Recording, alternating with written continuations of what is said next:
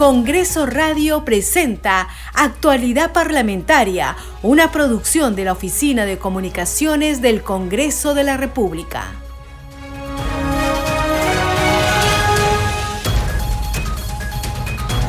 ¿Cómo están? Bienvenidos a su programa Actualidad Parlamentaria. Les saluda Carlos Alvarado y estos son los titulares. El Pleno del Congreso de la República interpeló al ministro de Defensa Jorge Luis Chávez Cresta por la muerte de cuatro militares en Putis, Guanta, región Ayacucho. Chávez Cresta respondió ante la representación nacional un pliego interpelatorio de 12 preguntas relacionadas con el ataque narcoterrorista en el Brain. Dijo que no se trató de una emboscada provocada por una columna de sendero luminoso, sino de un enfrentamiento producto de una operación militar planeada y ejecutada por el nivel táctico correspondiente.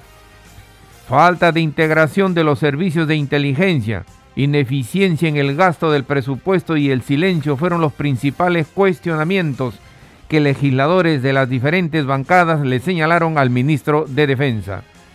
El Pleno del Congreso de la República sesionará hoy a partir de las 10 horas, según la citación dispuesta por el titular del Parlamento, Alejandro Soto Reyes. Entre los temas de la agenda está el dictamen que recomienda la insistencia de la autógrafa de la ley que modifica el Código de Protección y Defensa del Consumidor a fin de ampliar la prohibición de las comunicaciones spam el dictamen del proyecto que propone la ley que establece los criterios para la determinación de la remuneración mínima vital y su periodicidad. También está en la agenda el informe de la Comisión de Ética que plantea suspender por 60 días sin goce de haber al congresista Luis Cordero por falta al Código de Ética Parlamentaria. La Comisión de Fiscalización aprobó el proyecto de ley que crea las veedurías ciudadanas anticorrupción ad honorem a fin de prevenir cualquier forma de corrupción en los procesos de contratación estatal e inversión pública. El congresista Edgar Raimundo, autor de la iniciativa, sostuvo que las veedurías ciudadanas anticorrupción son importantes para el país que solo en el último año registró 24 mil millones de soles en pérdidas por este flagelo. La congresista María Zeta Chunga de Fuerza Popular fue elegida como nueva presidenta de la Comisión Especial Multipartidaria de Seguimiento y Fiscalización sobre los avances de los resultados de la prevención y control del cáncer 2023-2024. La Comisión de Fiscalización volverá a citar al Contralor General de la República, Nelson Schack, y al jefe del gabinete ministerial, Alberto Otárola, para el próximo miércoles. Así lo informó el presidente de ese grupo, Wilson Quispe, precisando que están pendientes sus intervenciones por el tema de prevención frente al inminente fenómeno El Niño Global.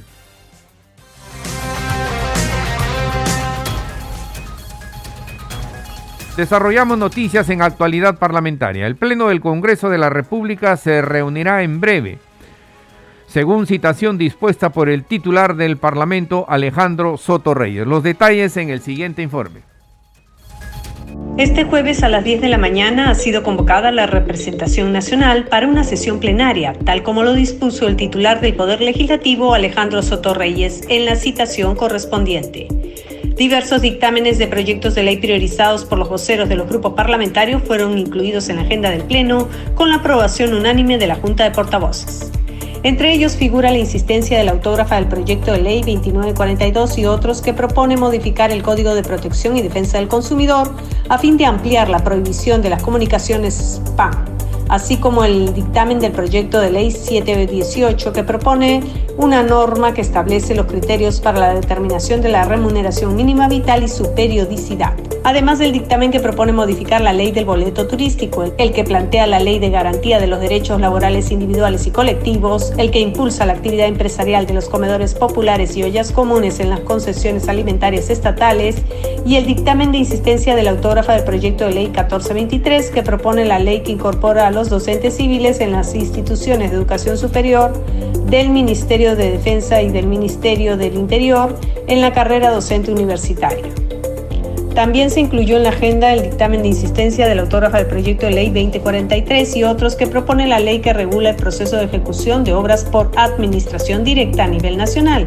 El dictamen de insistencia del autógrafa del proyecto de ley 3533 y otros que propone la ley de transporte público de personas en vehículos motores menores, categoría vehicular L5, así como el que propone modificar la ley del martillero público y crea la Cámara del Martillero Público del Perú, y el que propone la ley del control del tabaco, de la nicotina y de sus sucedáneos para la protección de la vida y de la salud, entre otros. Seguimos desarrollando noticias en actualidad parlamentaria. Se aprobó por mayoría el proyecto de ley que establece la creación de veedurías ciudadanas para combatir la corrupción. La Comisión de Fiscalización dejó el proyecto listo para su debate en el Pleno del Congreso. Sobre el tema tenemos el siguiente informe. La Comisión de Fiscalización y Contraloría aprobó con 15 votos a favor un dictamen que propone la creación de veedurías ciudadanas anticorrupción ad honorem a fin de luchar contra la corrupción de manera preventiva y eficaz. Todos sabemos y estamos cansados en repetir de que uno de, uno de los problemas, la secuela más grande que tiene a lo largo de la República nuestro país es el problema de la corrupción, de la intransparencia. Todos repetimos y sabemos de que ya estamos en este año, por ejemplo, más de 24 mil millones de soles se evaporan en actos de corrupción en los tres niveles del Estado, tanto en el gobierno central, gobiernos regionales y municipios. Eso solamente un año ya habría que sacar nuestra cuenta cuánto se acumula y cuál es el acumulado de corrupción a lo largo de los de los 10 últimos años. El proyecto señala que todo ciudadano, de manera individual u organizada, puede constituir veedurías ciudadanas anticorrupción mediante un acta, la misma que debe explicar la relación de personas que la componen y el nivel de gobierno que desean fiscalizar. Esto permitirá combatir la corrupción de manera frontal antes que el hecho delictivo se realice. Así lo explicó el autor del dictamen, el parlamentario Edgar Reimundo, de la bancada de Cambio Democrático, Juntos por el Perú. Porque no se ha querido hacer participar a, a los ciudadanos en el control a la población organizada para esto. Entonces, esto es muy importante porque aquí al corrupto hay que respirarles en la nuca y quien va a respirar en la nuca no somos nosotros, que también lo vamos a hacer en los, en los espacios que correspondan, sino son los ciudadanos, los ciudadanos de a pie que están viendo cuáles son los problemas, por qué se paralizan las obras. Durante la última sesión del grupo de trabajo que preside Wilson Quispe, también se recibieron a los representantes del Ministerio de Salud, INDECI y CENEPRED. Precisamente de esta última institución, su mismo titular advirtió que en un último reporte, debido a la temperatura en la costa ha disminuido, existe la posibilidad de que el fenómeno El Niño Global, que golpeará nuestro país a fines de año, no sea tan severo como se estimaba. Ha descendido ligeramente la probabilidad eh, de, la severidad que podría causar el fenómeno del niño y entiendo que en el informe del día de hoy eh, aún más continúa la tendencia a reducirse un poco más porque hay un enfriamiento de la costa y lo percibimos eh, tenemos un invierno que por fin llegó, que esperábamos, y eso es gracias al, a unas corrientes de agua fría que están impulsadas por el anticiclón del Pacífico Sur que está enfriando la costa y está reduciendo la temperatura y eso es bueno si esto continúa porque esto menguaría los efectos o la intensidad de un probable fenómeno del niño costero. En la Comisión de Fiscalización también se sustentó el proyecto de ley número 5529 de autoría del legislador Carlos Ceballos que establece la construcción de obras y compra de bienes en situación de emergencia como desastres naturales.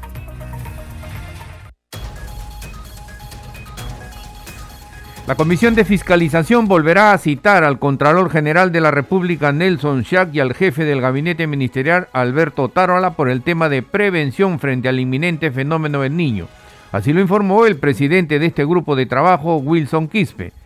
A pedido de la congresista Marta Moyano, el Contralor deberá dar cuenta también sobre los hallazgos en las contrataciones de asesores en el Jurado Nacional de Elecciones. Escuchemos. Se recibió el oficio número 002584-2023, remitido por el señor Nelson Shah Yalta, Contralor General de la República, mediante el cual dispensa su participación en la presente sesión y solicita su reprogramación para una siguiente sesión debido a compromisos institucionales asumidos con anterioridad. Asimismo, también informo que por motivos de reuniones agendadas con antelación, no será posible la asistencia del señor primer ministro ante la comisión, por lo que solicita la dispensa y extiende las disculpas del caso. No obstante, atendiendo a la gran importancia del tema en mención, alcanzaba el memorándum del despacho viceministerial de Gobernanza Territorial, quien informa sobre el particular a fin de ser materia de evaluación y consideración. Dicho documento lo remitiremos a sus despachos correspondientes, señores congresistas. Señor congresista Montalvo. Reitero el pedido que se invite nuevamente y con urgencia al Premier Alberto Tarola para que informe sobre el plan de prevención y contingencia para hacer frente al inminente fenómeno natural del niño. Congresista Moyano tiene uso de la palabra.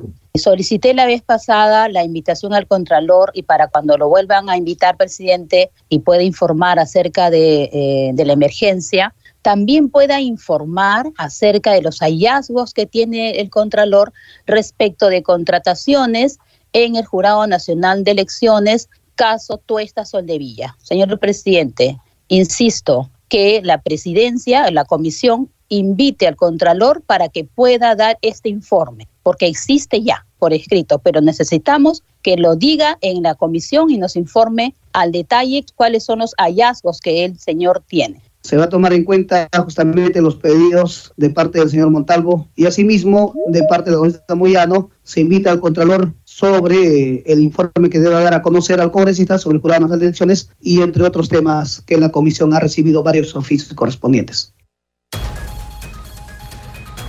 Seguimos desarrollando noticias en actualidad parlamentaria. El ministro de Defensa, Jorge Chávez Cresta, respondió un pliego interpelatorio de 12 preguntas por las recientes muertes de militares en el Brain. Sobre el tema tenemos el siguiente informe.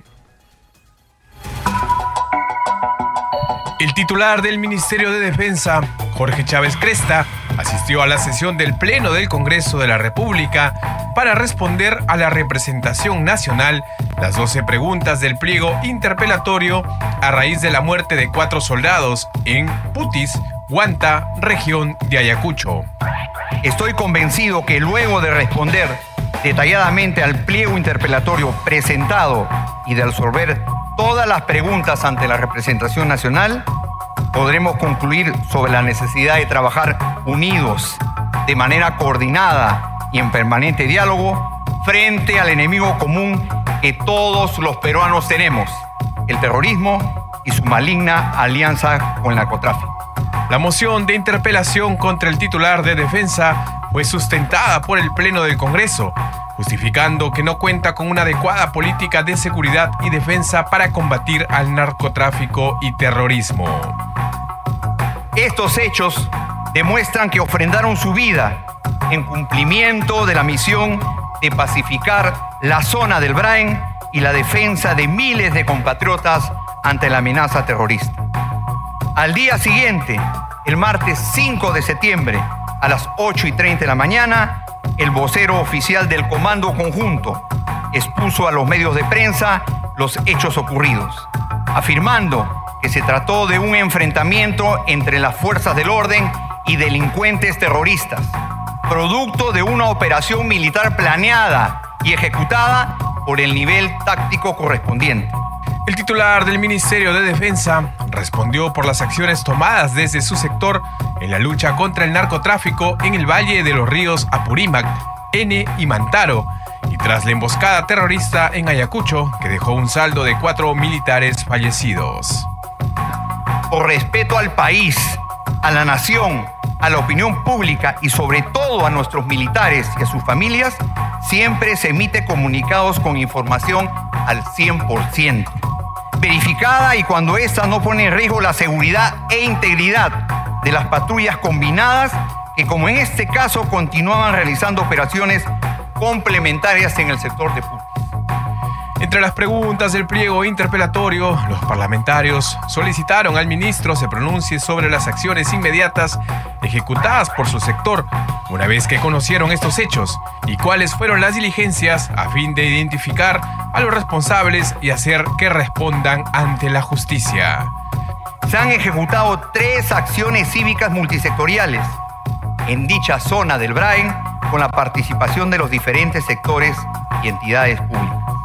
El agrupamiento de ingeniería del Brain está ejecutando el proyecto de conservación rutinaria del corredor vial Concepción, Andamarca, Portocopa, Chicheni, Atalaya, en un tramo aproximadamente de 548 kilómetros, así como el lanzamiento de 14 puentes en dicha zona. Cabe destacar que el ministro de Defensa, al finalizar su presentación, indicó que presentará un proyecto de ley con el fin de modificar la escala de beneficios económicos en favor de los deudos de los militares caídos en acciones de defensa por el país.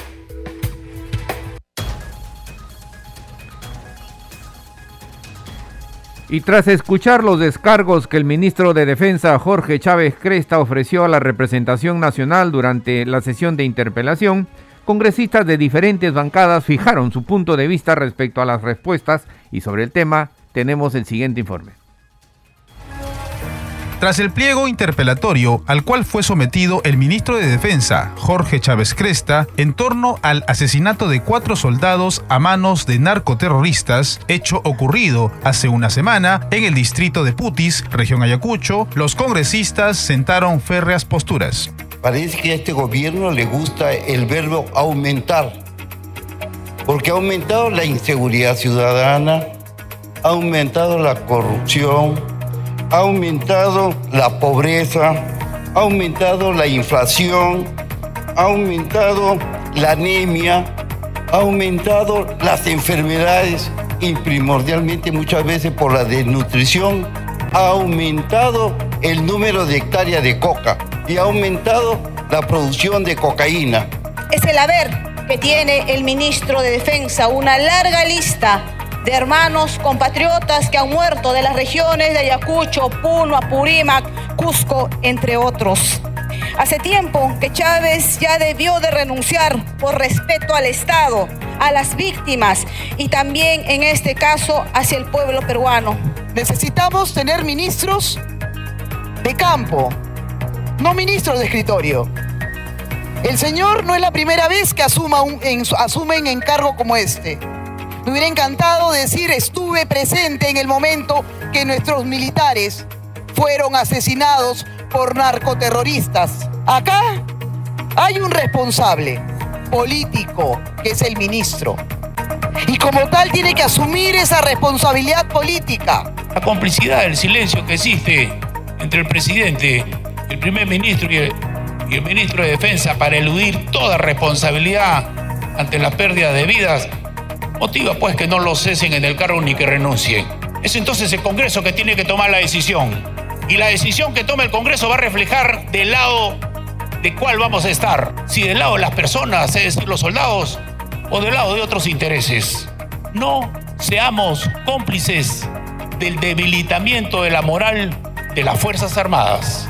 Parlamentarios de diversas bancadas también se manifestaron sobre la permanencia del ministro Chávez Cresta en la cartera de defensa.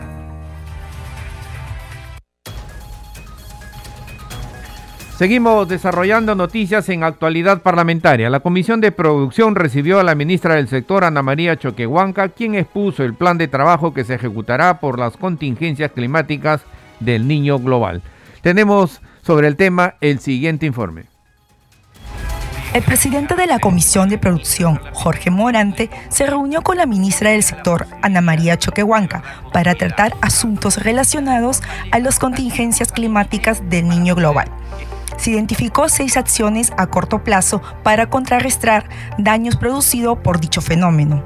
El Produce ha planteado una propuesta normativa que se otorgue un apoyo financiero de 700 soles con el cual se beneficiará a muchos pescadores artesanales, embarcados y no embarcados de 23 regiones del país. Aparentemente lo que va a suceder es que van a dar la apertura para otro tipo de especies, que además el mar en ese momento se está enfriando un poco antes de que se caliente totalmente.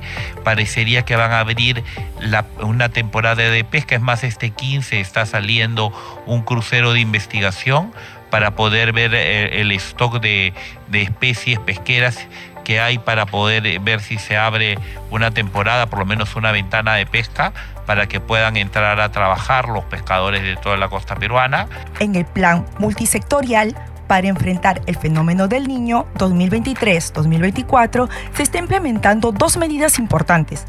Fondepes va a proporcionar equipos para actuar frente a las inundaciones en los desembarcaderos pesqueros artesanales, mientras la ejecución de la operación Calamar 1 se enfocará en el monitoreo biológico y pesquero del recurso calamar gigante, en respuesta al aumento en la temperatura del mar debido a dicho fenómeno. Estará a cargo de INMARPE estamos evaluando una propuesta normativa vía decreto de urgencia para otorgar por segunda vez en el año una subvención económica extraordinaria de 700 soles dirigido a los pescadores artesanales embarcados y no embarcados.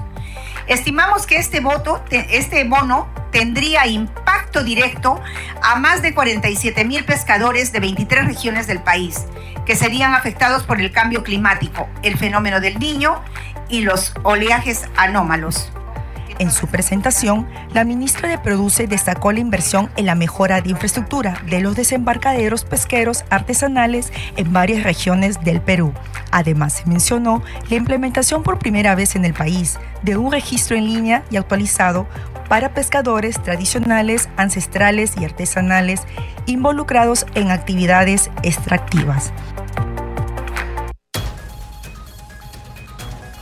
Seguimos desarrollando noticias en actualidad parlamentaria. Los presupuestos para los ejercicios fiscales del año 2024 asignados a la Oficina Nacional de Procesos Electorales OMPE y al Jurado Nacional de Elecciones fueron sustentados por los titulares de las referidas entidades electorales ante la Comisión de Presupuesto y Cuenta General de la República que preside el congresista José Gerí. Sobre el tema tenemos el siguiente informe. Los objetivos y metas para el próximo año 2024 que realizarán mediante el presupuesto asignado a la OMPI y al Jurado Nacional de Elecciones fueron sustentados por los representantes de ambas entidades del sistema electoral ante la Comisión de Presupuesto. Katiuska Valencia Segovia, jefe encargada de la OMPE, sustentó el presupuesto ascendente a 104.579.509 soles. Advirtió que al momento no cuentan con recursos para realizar las elecciones municipales complementarias del próximo año. Para el año 2024 se está convocando eh, las elecciones municipales complementarias en el departamento de Cajamarca, que han obviamente derivado de las elecciones municipales complementarias del 2023 y aún no se tiene el financiamiento para esa elección.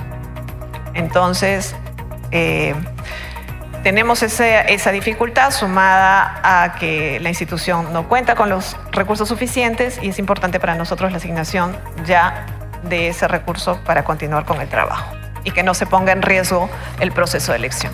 El presidente del Jurado Nacional de Elecciones, Jorge Luis Salas Arenas, informó a su turno sobre el destino de los recursos otorgados a la institución bajo su presidencia. Entre otros, dijo que serán derivados a garantizar la legalidad y transparencia de las elecciones municipales complementarias del 2024. ¿Y cuáles son nuestras metas para el 2024? garantizar la legalidad y transparencia de las elecciones municipales complementarias 2024 a los que se ha referido la señora Catiusca Valencia elaborar y aprobar iniciativas legislativas como proyectos de ley y de reglamentación de la legislación electoral orientados a garantizar la óptima administración de justicia electoral y dentro de ella el tema, por ejemplo, de las elecciones primarias, también referido hace un momento, que tiene cuestiones que están pendientes de tratar resolver y emitir de manera transparente y oportuna los pronunciamientos en materia electoral para mejorar la administración de justicia electoral. Tenemos un proyecto de inteligencia artificial para facilitar la resolución pronta de los conflictos de esta naturaleza en cuanto sea factible. El titular del jurado, al dar a conocer otras metas de la institución electoral, alertó que en teoría en las próximas elecciones generales, regionales y municipales podrían participar 500 agrupaciones políticas. Atender efectiva y oportunamente la solicitudes de registro de las organizaciones políticas referidas a inscripción, modificación, desafiliación a través de las plataformas digitales en el marco del contexto actual. Ya es conocido lo que se ha señalado, señor presidente, que hay más o menos 500 denominaciones de origen, 500, 500. Entonces, en teoría, en teoría, podrían haber en algún momento 500 organizaciones políticas postulando en las elecciones generales y en las regionales y en las municipales.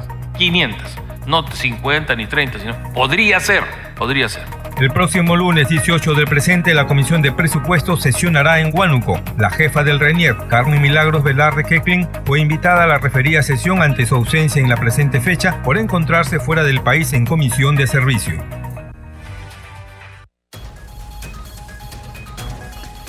Y faltan seis días para el 201 aniversario del Congreso de la República, 201 años de creación política.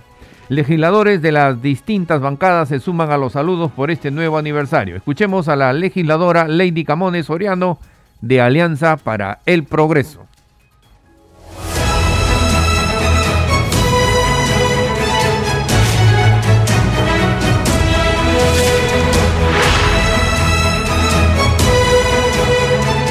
Desde su instalación en 1822, ha sido un pilar de nuestra nación, representando la voz del pueblo y forjando un camino hacia un futuro próspero. Sigamos construyendo el camino para la democracia y el progreso para todos los peruanos. ¡Viva el Perú! ¡Viva la democracia!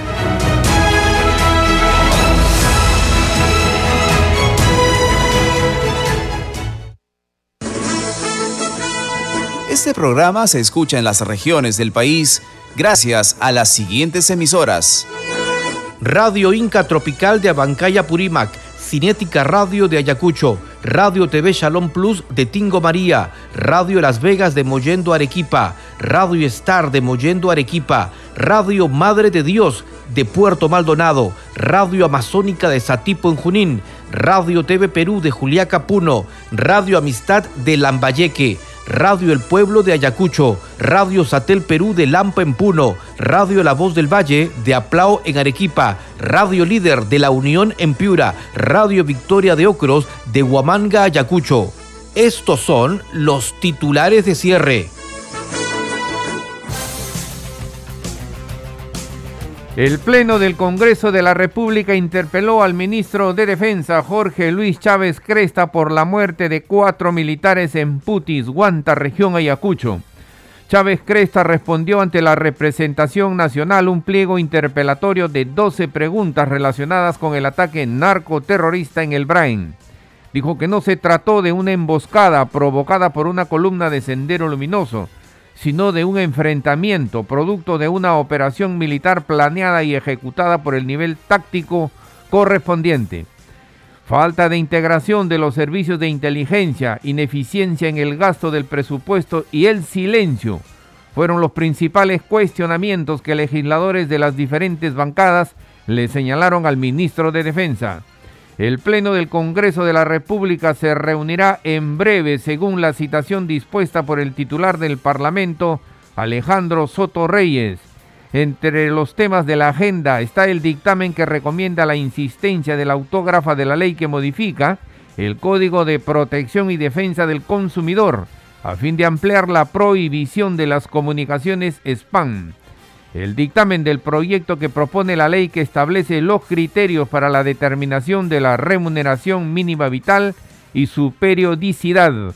También está en la agenda el informe de la Comisión de Ética que plantea suspender por 60 días sin goce de haber al congresista Luis Cordero por falta al Código de Ética Parlamentaria. La Comisión de Fiscalización aprobó el proyecto de ley que crea las veedurías ciudadanas anticorrupción ad honorem, a fin de prevenir cualquier forma de corrupción en los procesos de contratación estatal. El congresista Edgar Raimundo, autor de la iniciativa, sostuvo que las veedurías ciudadanas anticorrupción son importantes para el país que solo en el último año registró 24 mil millones de soles en pérdidas por este flagelo.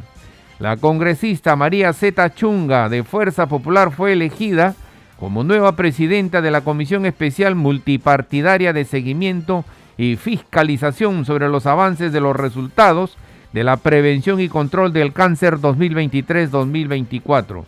La Comisión de Fiscalización volverá a citar al Contralor General Nelson Schack y al jefe del Gabinete Ministerial Alberto Otárola para el próximo miércoles Así lo informó el presidente de ese grupo, Wilson Quispe, precisando que están pendientes sus intervenciones por el tema de prevención frente al inminente fenómeno El Niño Global. Hasta aquí las noticias en actualidad parlamentaria. En los controles nos acompañó Franco Roldán. Saludamos a Radio Luz y Sonido de Huánuco, Radio Capullana de Sullana en Piura, Radio Sabor Mix 89.9, FM de Quillo en Yungay, Ancash.